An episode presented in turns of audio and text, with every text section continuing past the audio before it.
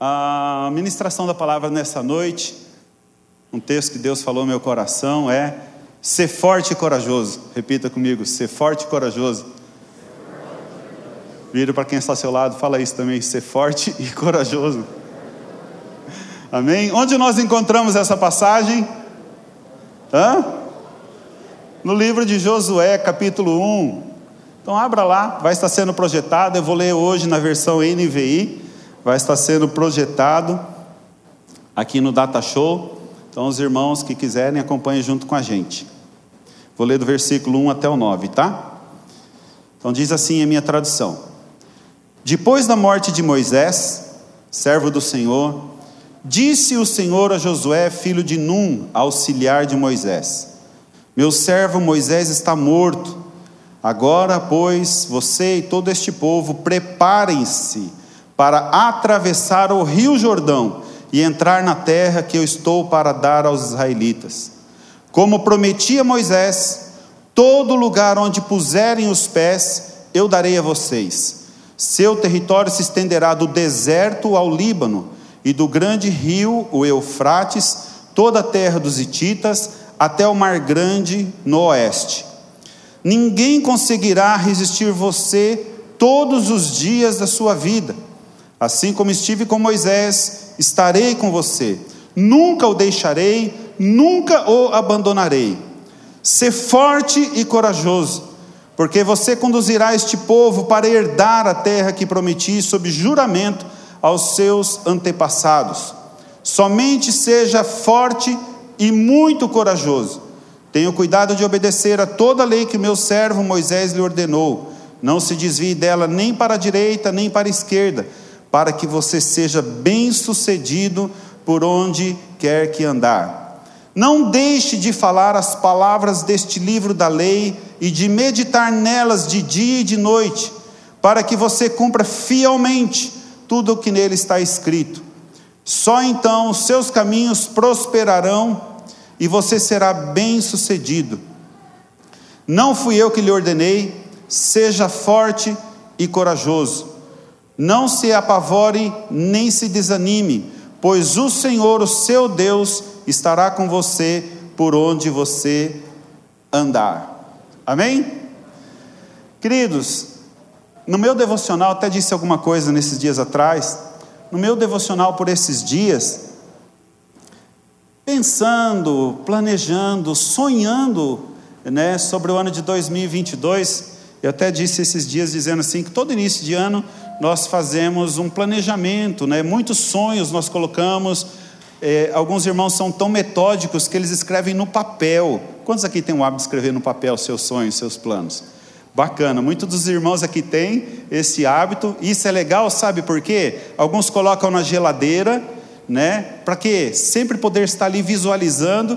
Então, todos nós fazemos planos, sonhos, projetos, e nesse, nesse mês, esses pensamentos todo, veio à minha mente aquela passagem, né, quando Israel estava às margens do Rio Jordão, que eles iriam adentrar na terra prometida.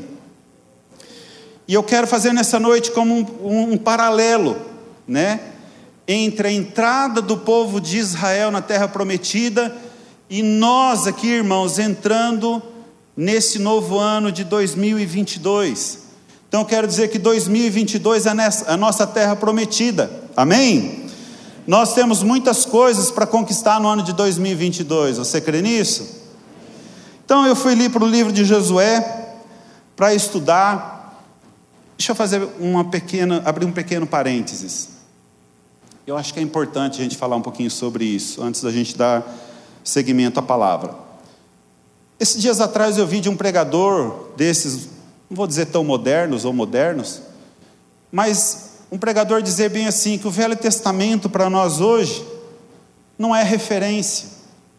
Para nós cristãos, estamos na era da graça, na época da graça, né? Ele dizendo que para nós o que serve é o Novo Testamento, o Velho Testamento não serve. Eu falei, ué, mas como isso, gente? Como o Velho Testamento não pode ser descartado da palavra de Deus? Quando nós lemos a Bíblia, nós vemos que Jesus citava o Velho Testamento, passagens, Jesus citava personagens do Velho Testamento. Como? Não dá para se desprezar, né? Também esses dias atrás vi de um outro pregador dizendo que a Bíblia precisava ser atualizada. Irmãos, olha o tipo de coisa que nós temos visto. Apesar que a própria palavra de Deus nos adverte que isso aconteceria. Pregadores hoje dizendo que a Bíblia precisa ser modernizada, o mundo evoluiu. Por que dizem isso? Será que é tentativa de legalizar algum tipo de pecado, né? E o interessante é que alguns desses pregadores que falam sobre isso, eles têm milhares de seguidores. E como pastor nessa casa, irmãos, eu me sinto na responsabilidade de dizer que a gente precisa ter cuidado com aquilo que a gente ouve. Muito cuidado, irmãos. Deus não muda. Deus é o mesmo ontem, é o mesmo hoje, continuará sendo. Os pecados que eram há milhares de anos atrás continuam sendo pecado hoje. Se esse mundo durar ainda alguns séculos, coisa que eu não acredito, continuará sendo pecado. Alguns dizem que no Velho Testamento Deus era muito rude, né?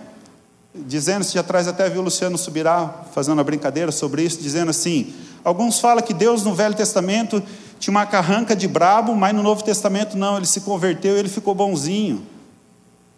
Claro que não, irmãos, Deus não muda, é o mesmo ontem, é o mesmo hoje, e Ele é o mesmo para todo sempre. Então nós precisamos tomar muito cuidado, queridos, com pessoas que se dizem pregadores do Evangelho, com aquilo que está sendo disseminado. Precisamos tomar muito cuidado com algumas sementes que são lançadas, com algum tipo de joio. Lembrando lá da parábola do joio e trigo, onde Jesus diz que quem semeou o joio foi um inimigo. Então nós precisamos tomar muito cuidado, porque o nosso coração se recebe uma semente como essa, certamente vai gerar frutos, e os frutos não serão bons. A Bíblia toda é a palavra de Deus, irmãos. A Bíblia toda. O apóstolo Paulo diz lá em: Quanto outrora foi escrito, para o nosso ensino foi escrito. Então, quando diz que tudo que foi escrito, tudo que está no Velho e no Novo Testamento, é para o nosso ensino que foi escrito. Então a Bíblia toda, irmãos, ela é a palavra de Deus e nós podemos, podemos extrair lições importantíssimas de Gênesis até Apocalipse. Claro, nós precisamos entender que muitas coisas foram escritas dentro de um contexto, muitas coisas que estavam ali no Velho Testamento, algumas coisas que aconteceram era para um determinado povo, uma determinada pessoa. Nós precisamos ter isso bem claro na nossa mente. Por isso, irmãos, nós precisamos estudar, ler, nós precisamos nos apaixonar por esse livro, queridos. Ele é o nosso manual. Se você que está aqui, você é novo na fé, de repente você não tem muito hábito, ou não tinha muito hábito de ler a palavra de Deus, o conselho que eu dou, comece a ler pelo Novo Testamento, pelos Evangelhos. Comece pelo livro de João, para os novos da fé. O livro de João ele é tremendo, assim como toda a Bíblia, tá? Aí você começa a ler o Novo Testamento, pode ir mesclando com um pouco de Salmos, Provérbios. Se você quiser ler também o Velho Testamento, vai do início, onde mostra lá Deus criando o homem, onde nos mostra como o pecado entrou e o que, que o pecado causou. Mas é importante que nós tenhamos o contato, importante a gente estar lendo. Então, deixa eu voltar novamente ao que eu estava falando ali no início da ministração, fazendo um paralelo entre a entrada do povo na terra prometida e nós entrando na nossa terra prometida 2022. Então, eu fui ali para o início do livro de Josué, procurei estudar ali alguns capítulos, e o livro de Josué, assim como toda a Bíblia, atesta a fidelidade de Deus em todas as suas promessas. Então, o livro de Josué, ele nos mostra que a obediência do povo levou eles a grandes conquistas. Por outro lado, nós vemos também que, de, que a desobediência do povo às ordenanças de Deus levou o povo a grandes derrotas. E isso vale para nós nos dias de hoje, irmãos. Isso vale para nós nos dias de hoje. Então, para quem não conhece a história, o povo de Israel estava ali preso no Egito e eles ficaram muitos anos lá presos. E eles foram libertos dessa escravidão com mão poderosa do Senhor. E eles tinham a promessa que Deus os levaria a uma terra de grande fartura. Mas eles passaram 40 anos naquele deserto por causa da desobediência, 40 anos por causa da sua incredulidade. Um percurso que era para ser feito em poucos dias, demorou quatro décadas para que aqueles incrédulos, os desobedientes que foram lá espiar a terra, para que eles morressem, tombassem naquele deserto. Então, neste momento da história, aqui no livro de Josué, era a hora do povo sair do deserto e tomar posse da terra prometida. Era a hora deles entrarem na terra, que, como as Escrituras dizem, que mana leite e mel. Eu achei muito bacana, amei, eu amo esse cântico. Esses dias atrás, até, não sei se foi na minha casa que eu comentei, esse cântico que foi cantado hoje: que se abram os céus, que o teu reino venha, a nossa fé, a nossa esperança estão em Deus, no grande Deus. Irmãos, os céus fechados precisam se abrir. E cabe a nós, irmãos, como igreja do Senhor, nós orarmos, buscarmos a face de Deus. Tem um versículo que está sendo colocado aqui na, na nos, nos nossos avisos: se me buscardes de todo o vosso coração, vocês me encontrarão, diz a Bíblia. Serei achado de vós, diz o Senhor. Então, queridos, o povo estava ali para entrar naquela terra que mana leite e mel, mas por este texto que nós acabamos de ler, nós vemos ali, estava bem claro que não seria nada fácil para o povo entrar e conquistar aquela terra. No capítulo 1, nós lemos ali três vezes, mas tem quatro vezes Deus mencionando para eles ser forte e corajoso. O versículo 6 inicia falando sobre isso, ser forte e corajoso. O versículo 7 fala ser forte e muito corajoso. O versículo 9 também fala ser forte e corajoso. E na maior parte das traduções, esse capítulo 1 a última frase termina: seja forte e corajoso. Nós aprendemos que quando uma coisa está escrita na Bíblia duas vezes, claro, se for uma só, você já tem que prestar atenção. Mas se tiver duas vezes repetindo a mesma coisa, você deve prestar muita atenção. Imagina quatro. Quatro vezes no mesmo capítulo, essa frase: seja forte e corajoso. Em qual circunstância, Juninho? Que se eu chegar para você e falar, seja forte e corajoso, em qual circunstância eu vou dizer isso para você? É no momento onde você está num oásis? Certamente que não. Ser forte e corajoso foi dito, porque, irmãos, é certo que eles teriam grandes desafios pela frente. É certo que a conquista daquela terra não seria fácil. Eles teriam que passar por muitos inimigos, e conforme a palavra de Deus diz, lá tinham gigantes.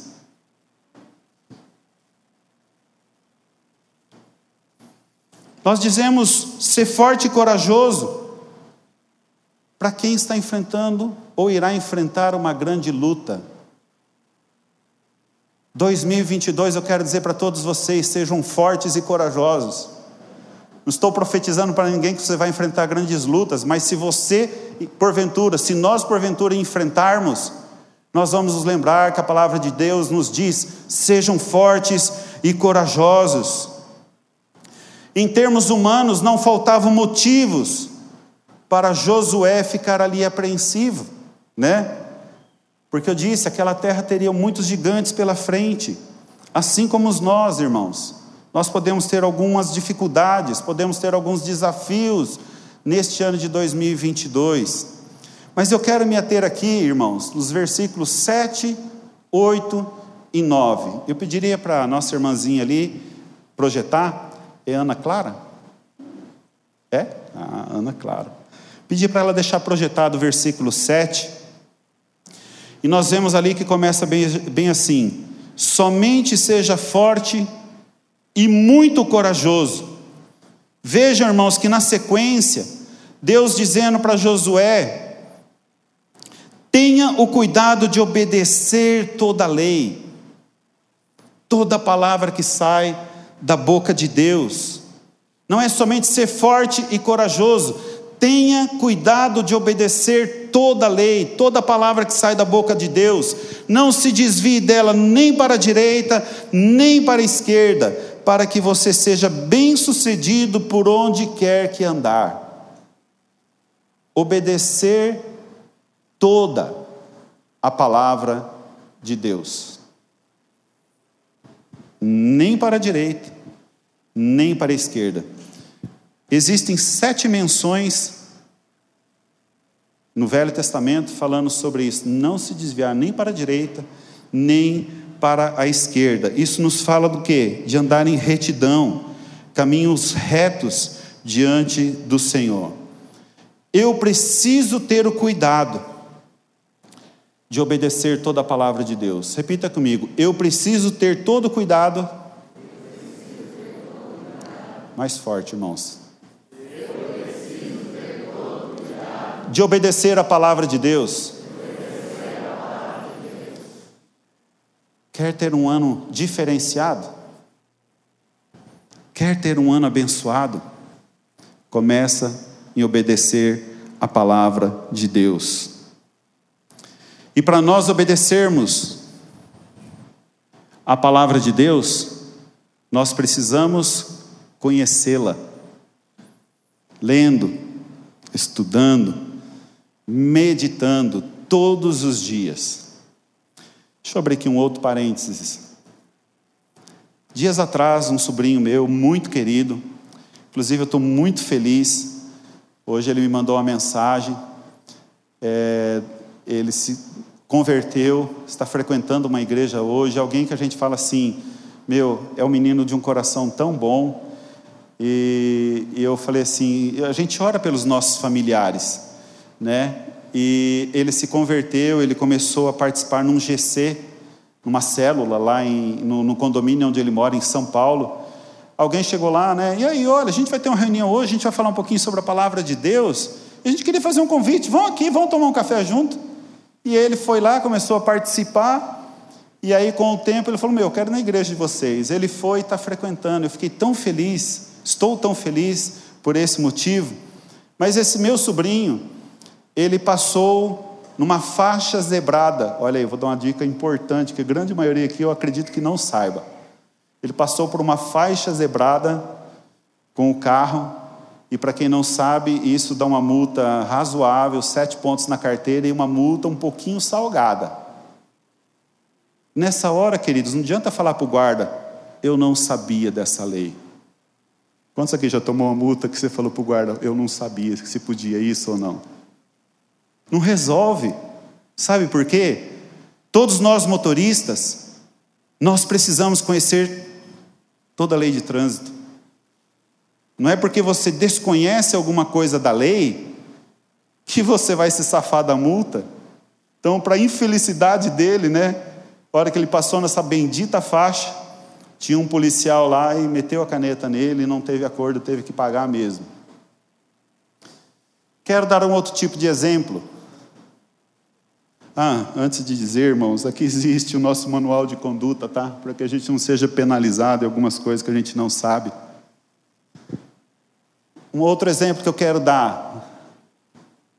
Você compra um aparelho eletrônico, um eletrodoméstico.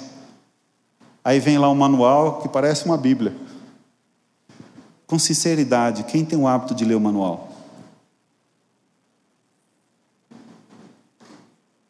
Um, dois, três, quatro. A maioria de nós não temos a, a, a curiosidade de ler o manual. É igual bula de remédio. Quem lê bula de remédio? Alguns leem, porque sabem que é importante. Mas a maioria, se o médico receita, a gente vai lá e toma e acabou. A gente não quer nem saber. Até porque se a gente for ler algumas bulas de remédio, a gente acaba não tomando mesmo.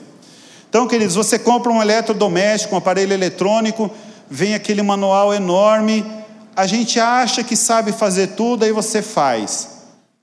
Por algumas vezes, quando eu fiz isso, de repente alguma coisa dava errado, eu falei, caramba, mas por que está dando errado esse negócio? Aí consultava o manual, antes de ligar tinha que fazer tal coisa, ou depois que ligasse tinha que apertar um determinado botão. É ou não é? Só que tem algumas coisas que, se você fizer, você comprou um eletrodoméstico ou um aparelho eletrônico, você porventura faz alguma coisa que não podia, estava descrito no manual, a fábrica não te dá garantia. Verdade ou não? Por isso é importante a gente ler o manual, né? Último exemplo. Esse dia atrás eu estava vendo uma reportagem falando sobre a Coreia do Norte. Acho que mesmo que eu ganhasse uma viagem para ir passear lá, eu acho que eu não iria. Então vamos dizer aqui se a gente ganhasse uma passagem para visitar um país onde o governo ele é autoritário, o governo ele é, como que fala? ditador, que o governo é daquele tipo ditador. Se você ganhasse uma viagem para ir num lugar como esse, antes de você entrar lá, o que, que nós antes de nós entrarmos lá, o que, que nós faríamos? Você estudar tudo aquilo que o país, o que pode e o que não pode fazer. Para não entrar numa fria, verdade ou não? Dias atrás nós vemos um brasileiro que ele foi executado, se eu não me engano, na Indonésia, porque ele estava portando drogas. Acredito eu que ele era conhecedor, que se ele fosse pego com drogas lá, não vou julgar o mérito da questão, mas ele entrou naquele país, foi pego com drogas e não teve apelo de ninguém que fizesse o governo daquele país de executar ele. Sabe, queridos, por que, eu estou dando esses três tipos de exemplos? Isso traz para nós a importância de nós lermos, de nós conhecermos este manual, irmãos. Mais do que um manual, aqui está uma carta de amor do nosso Criador para cada um de nós. Mais do que um manual de regra, de conduta,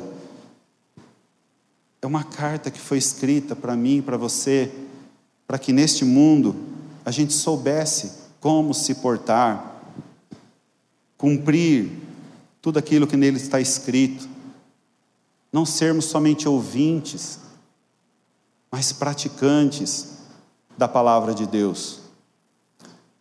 Muitos cristãos vivem uma vida de derrota,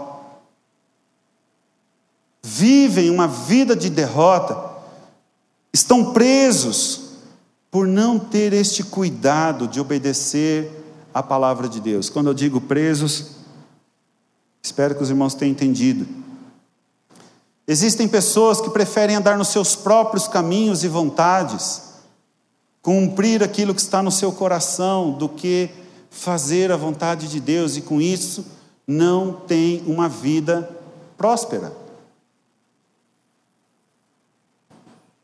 A essência de um verdadeiro cristão está pautada na palavra de Deus. A essência de um verdadeiro cristão é dirigida pela palavra de Deus.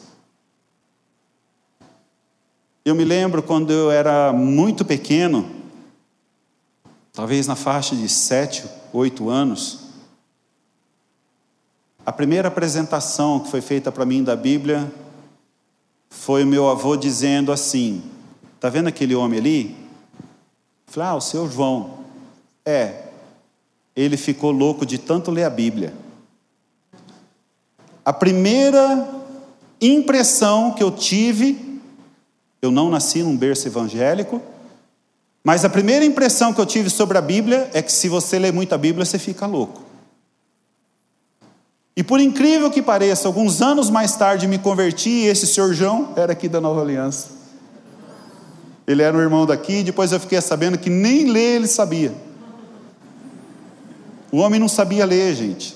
E ele era considerado louco, pelo menos pelo meu avô, que ele era considerado louco porque ele lia muito a Bíblia. Hoje esse irmão já faleceu, não está mais aqui no nosso meio. Vamos pular para o versículo 8. Deus dizendo a Josué: Não deixe de falar as palavras deste livro da lei. Ou seja, não há, uma outra tradução diz: Não aparte da sua boca as palavras deste livro da lei, e de meditar nelas de dia e de noite. Meditar, falar, meditar dia e noite. Essa palavra meditar, no hebraico, o nome dessa palavra é hagá. Essa palavra hagá, ela significa refletir, gemer, ponderar. Então, no pensamento hebraico, meditar nas escrituras é repeti-las calmamente, em som baixo, sem distrações exteriores. Meditar no hebraico é estar em total comunhão com Deus. Eu não sei se os irmãos aqui já tiveram oportunidade, com certeza sim, de ver algumas imagens de Israel, onde alguns se curvam e outros dobram seus joelhos e eles ficam de frente ao muro das lamentações, fazendo assim, ó. Quantos já viram essa imagem? Eles ficam balançando para frente e para trás. Hagar eles estão citando as Escrituras. No caso, a maioria dos judeus, eles estão citando o Velho Testamento, né? Porque alguns deles ainda não acreditam que Jesus veio. Eles estão esperando ainda o Messias. Mas a maioria deles, quando eles estão lá de frente, o muro das lamentações, fazendo assim, Hagá, eles estão meditando, eles estão pronunciando as Escrituras. Então, Hagá é aquele momento onde dedicamos a palavra, onde deixamos a palavra de Deus entrar no nosso coração. Nada a ver, irmãos, com alguns tipos de meditação que a gente ouve aí, tá? Onde você tem que ficar lá numa posição, sentar, dobrar a perna. Se eu ficar 15 minutos daquele jeito, eu não levanto. Não é nada desse tipo de meditação onde o homem é centralizado. Hagá, onde Deus é centralizado. Então, não deixe de falar das palavras deste livro da lei, de meditar nelas de dia e de noite. Para que fazer isso? Sequência do texto. Para que você cumpra fielmente tudo o que nele está escrito. Vamos lá, repita comigo. Para que você. Vamos lá, gente. Para que você. Tudo o que nele está escrito. Só então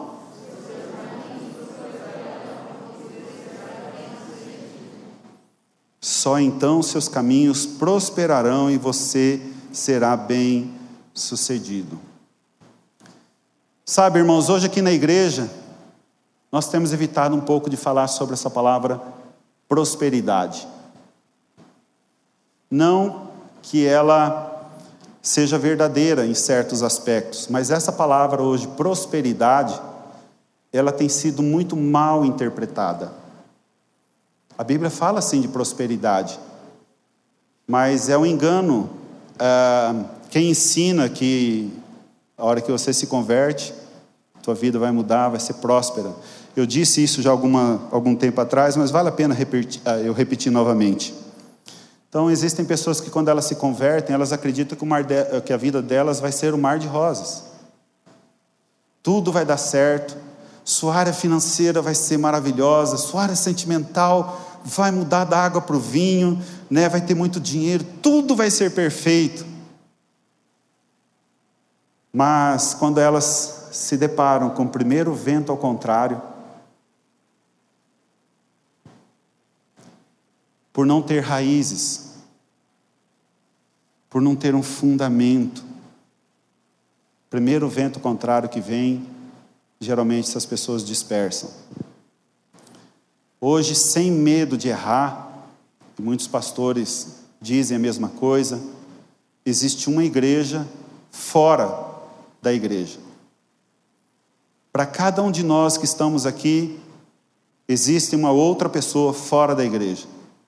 Se juntarmos a igreja do Brasil, para cada pessoa que está estabelecida hoje na igreja, existe uma outra fora, por N motivos. Mas algumas dessas pessoas, porque elas acreditavam que tudo daria certo, que tudo ia ser mil maravilhas. Recentemente nós temos visto aí uma atriz, não sei se ela é atriz, mas ela tem sido falado muito aí, que ela deu tudo, milhões de reais, acreditando que ela seria próspera, hoje ela está lutando para reaver de volta. Porque fez isso em prol da prosperidade. E a Bíblia não nos promete isso, irmãos. Abrir para os céus, para juntar tesouros nos céus. O que a Bíblia nos promete, irmãos, é que se nós andarmos nos caminhos do Senhor, Ele estará conosco, amém? Isso que a Bíblia nos promete. Nos promete sim, tantas outras coisas. Quando nós falamos de prosperidade, muitos, muitas pessoas pensam somente no lado financeiro. A Bíblia dá base para isso sim. Que quando nós lançamos a semente no solo, aquela semente ela se transforma em muitas outras sementes. Eu tenho N exemplos para dar de como eu fui abençoado por semear, mas eu não posso servir a Deus, eu não posso me dedicar a Deus pensando somente que eu vou dar e vou receber cem vezes mais. Não é assim que funciona, irmãos. Prosperidade é muito mais do que dinheiro. Existem pessoas que podem morar num palácio, mas não têm paz. Existem pessoas que podem comer um banquete todos os dias, mas não são felizes. Verdade ou não? Então, prosperidade, queridos, é muito mais do que isso. Versículo 9 diz assim: Não fui eu que lhe ordenei? Seja forte e corajoso, não se apavore, nem se desanime. Deixa eu dar mais uma pausa aqui. Por que está escrito: seja forte e corajoso, não se apavore, nem desanime? Vou voltar lá no início, quando eu usei aqui o Juninho, né? É uma clara demonstração de Deus para Josué que eles poderiam ter dias difíceis à frente. Ninguém fica apavorado, não se apavore, nem se desanime. Ninguém fica apavorado ou desanimado estando no oásis. Ninguém fica apavorado ou desanimado quando as coisas estão dando tudo certo, quando o vento está soprando a favor. O pavor vem, irmãos, quando as coisas começam a dar errado, quando existe um perigo iminente. O pavor vem quando os ventos começam a soprar ao contrário. Apesar que tem um velho ditado, muito verdadeiro, que diz bem assim: mar calmo não faz bons marinheiros. Primeira vez que eu ouvi essa frase, aí comecei a refletir: verdade. Mar calmo não faz bons marinheiros. Por quê, irmãos? Porque marinheiros são forjados nas tempestades, marinheiros são forjados nas dificuldades, na dor. Bons marinheiros não pulam fora do barco, eles continuam remando, remando, remando, independente do, que, do quanto o vento está soprando. Bons marinheiros sabem que a tempestade, da mesma forma que ela veio, ela vai embora, ela passa.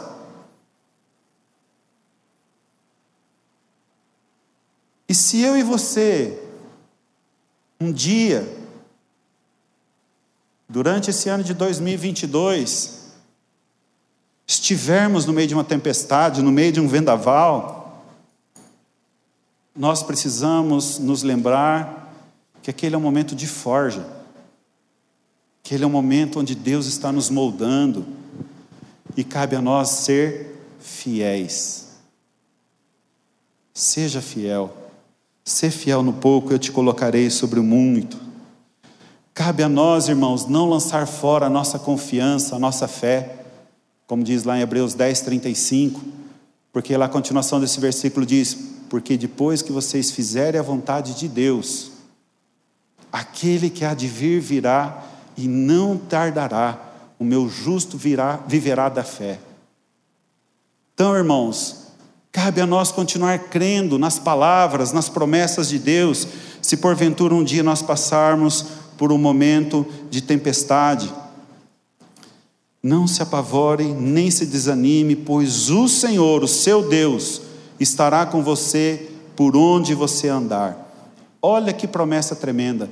O Senhor, seu Deus, estará com você por onde você andar. O Senhor estará conosco. Nós não nos encontramos sós nas tempestades da vida, amém, irmãos? Ele está conosco. Então, quanto mais eu me aproximo da palavra de Deus,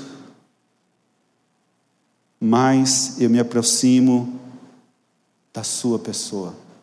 Quanto mais eu medito, quanto mais eu deixo a palavra de Deus entrar no meu coração, mais o meu coração se abre para o novo de Deus.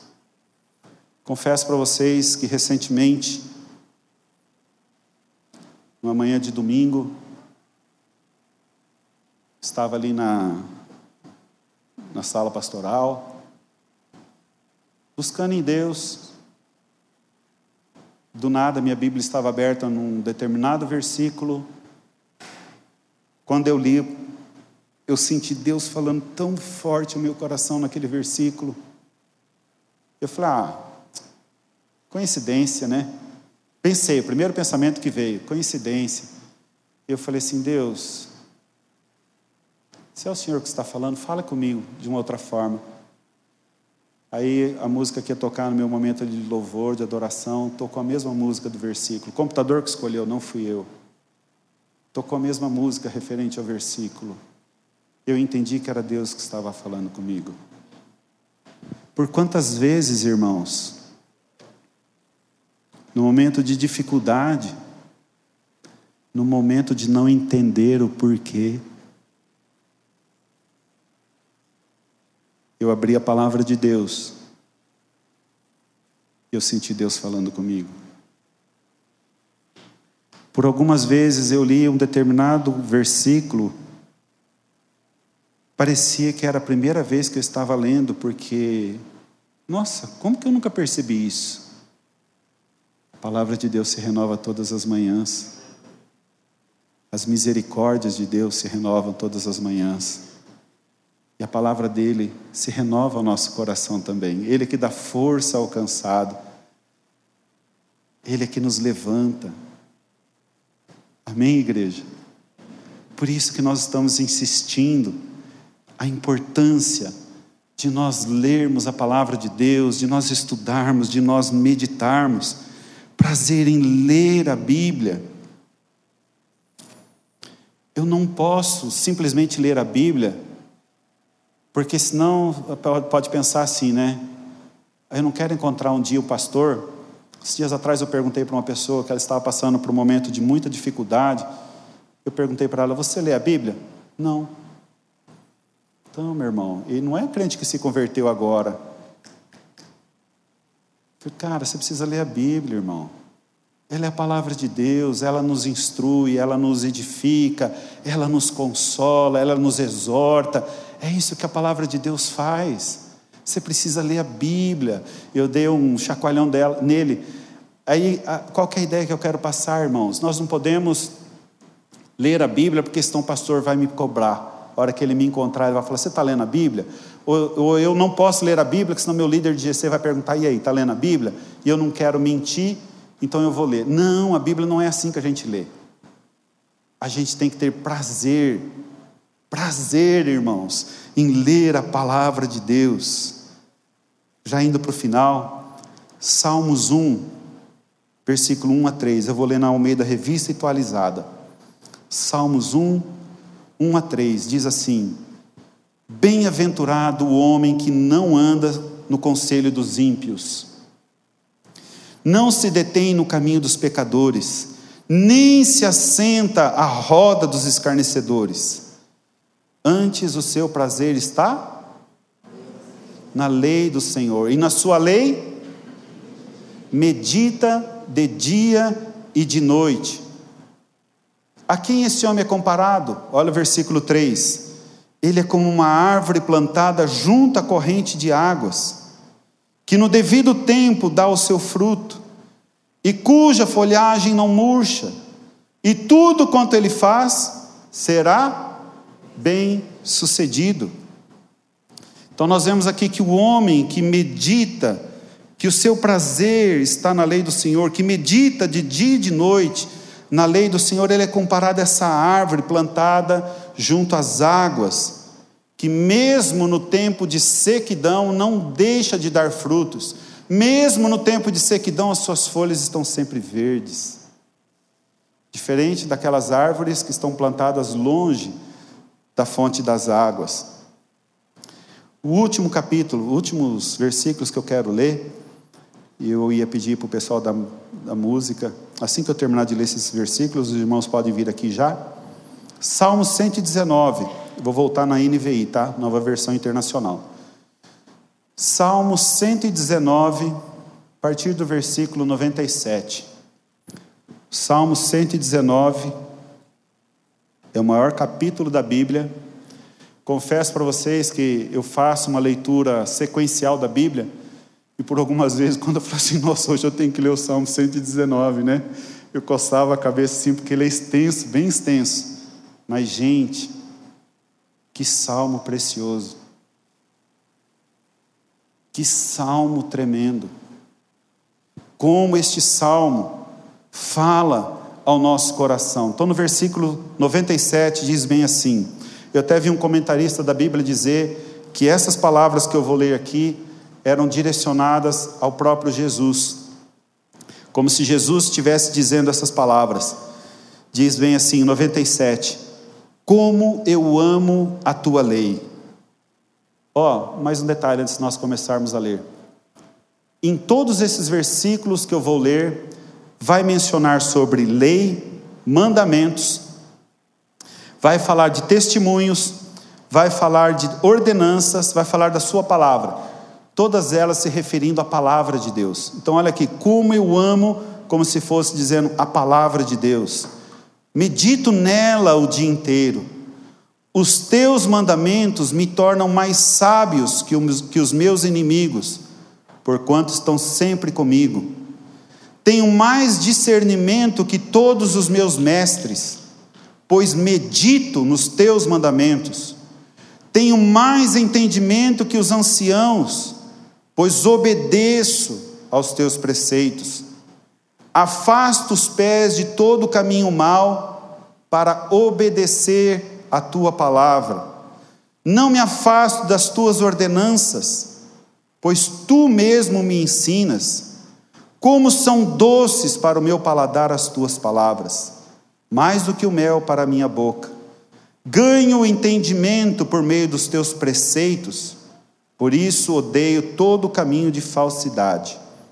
Versículo 105. A tua palavra é lâmpada que ilumina os meus passos e luz que clareia o meu caminho. Sabe, irmãos, no natural, vou falar aqui no natural. Quando a gente anda num lugar muito escuro, a chance da gente tropeçar e cair é muito grande. Certa vez, pelo meu trabalho, estava posando numa cidade fora, não ambientado, porque posava às vezes cada dia num lugar diferente, não ambientado ao lugar onde eu estava dormindo, acabou a luz durante a madrugada. E o quarto virou um breu, não enxergava um palmo diante do nariz. E no meio daquela madrugada eu precisei levantar para ir no banheiro. Que dificuldade! Me lembro que eu, eu fui andando assim devagarzinho, colocando as mãos para não trupicar em alguma coisa, ia apalpando, apalpando, apalpando, até achar uma porta, até achar a, a maçaneta. Que dificuldade a gente tem andando na escuridão. Se alguém depois quiser saber um lugar bem escuro, aqui na igreja eu posso mostrar para vocês. Esse corredorzinho aqui, depois que apaga todas essas luzes aqui, esse corredorzinho aqui, eu mostro para você o que é escuridão. Não enxerga nada. Então, queridos, no natural, quando a gente anda num lugar muito escuro, a nossa chance de tropeçar e cair é muito grande. Agora, quando a gente tem luz, a gente consegue enxergar onde nós estamos indo, os nossos passos são mais ágeis e seguros. No espiritual não é diferente, irmãos. Hoje nós vivemos no mundo de escuridão, no mundo de trevas. E para andar neste mundo sem tropeçar e cair, nós precisamos da luz da palavra de Deus. Somente as Escrituras nos fornecem a iluminação necessária para que a gente não caia no erro, não caia no engano. Na realidade, eu quero dar continuidade a essa palavra numa próxima oportunidade, porque devido ao tempo eu já sabia que eu não iria conseguir é, passar tudo aquilo que estava no meu coração para os irmãos. Tem mais coisa que eu quero falar e vai ser num segundo momento. Então, o propósito, irmãos, da ministração nessa noite é que nós estamos no início de 2022. 2022 é a nossa terra prometida. E nós precisamos ser fiéis, irmãos, à palavra de Deus. Aqui nós encontramos um manual, uma bússola. Aqui nós encontramos motivação e principalmente o caminho que nos levará à vida eterna. 2022, o que vai ser? Não sabemos. Mas eu já li a Bíblia inteira e sei que no final vai dar tudo certo. Porque Deus está no controle de tudo. Vamos ficar em pé. Eu quero cantar aquela música que se abram os céus. Queridos, de todo o nosso coração, vamos cantar esse cântico e que seja profético. Quando nós falarmos que se abram os céus, que o teu reino vem, né, que fala que a nossa fé, a nossa esperança estão em Deus, no grande Deus. Mas fala isso de todo o seu coração, irmão. Fala isso de todo o seu coração, irmã. Profetiza que a nossa fé, a nossa esperança não estão nos homens, a nossa fé, a nossa esperança não estão nas circunstâncias, a nossa fé, a nossa esperança estão em Deus. A nossa vida não está dependendo de pessoas, não depende de pessoas, não depende de vacina, glória a Deus por ela, não depende nada disso, a nossa vida depende de Deus. Amém? Vamos cantar profeticamente esse cântico.